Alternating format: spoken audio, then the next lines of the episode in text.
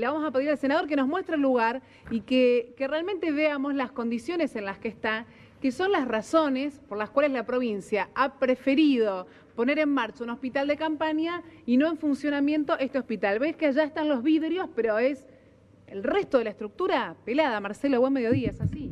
¿Qué tal, Eve? ¿Qué tal? Buen mediodía. Sí, y también está Leticia Bataglia, que eh, en, el ministerio que encabeza Silvina Frana, que no es solamente obras públicas, sino que es un montón de cosas más. Que, este, pero, pero bueno, es, así, digamos.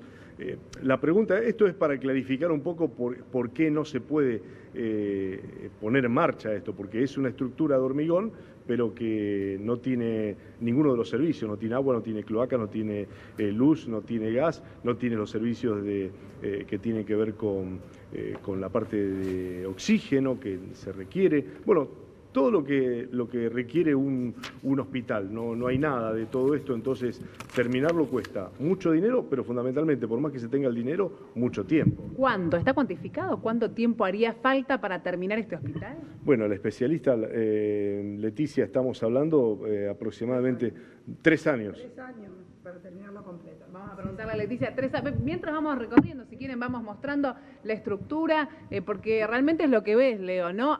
Están las aberturas y el resto es hormigón, no hay ningún servicio básico que esté a la altura de la circunstancia. Eh, vos pensás que se espera el pico máximo en aproximadamente 45 días, ¿no? Esto en 45 días no puede avanzar, por eso la necesidad de buscar otro lugar. Leticia, ¿cuánto costaría ¿no? Eh, poner en funcionamiento este, este hospital? Sí, sí, nosotros lo estuvimos evaluando y para todo lo que es arquitectura interior, es decir, pisos, que son de tierra ahora, pisos, revestimientos, eh, paredes de Durlock, eh, todas las obras de infraestructura, iluminación, gases medicinales, corrientes débiles, todo lo que es infraestructura más eh, muros, tabique, núcleos húmedos, 2 mil millones de pesos. Estamos hablando con precios de diciembre que lo sacamos. Y tres años por lo menos. Y sí, y tres años. Pero además tenemos ¿eh? el, equipamiento. el equipamiento médico y hospitalario, sí, Marcelo, que más o menos lo, lo evaluamos en 1.500 millones de pesos. O sea que ahí solo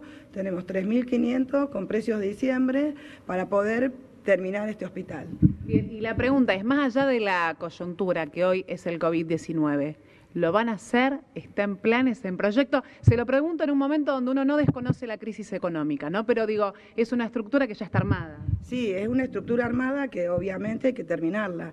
Eh, va a haber que ver también cómo es el cambio de paradigma, diría, en el tema de salud ahora. Vamos a estudiar eh, el tema funcional y segura, de hecho, eh, anteriormente lo hemos incorporado en un montón de planes con financiamiento externo, o sea que tuvimos la intención de ver y preocuparnos por esto, pero la emergencia es, es inviable terminarlo ahora ni hacer absolutamente nada porque no hay obras ni de acercamiento a este hospital, obras de infraestructura básicas, digo, ¿no? Como electricidad, por ejemplo. Bien, han sido más que claros los dos. Tres años, 3.500 millones de pesos. Digo, todas estas cifras están colocando este lugar en un lugar con muy buenas intenciones, pero que hasta ahora es difícil pasar de esto.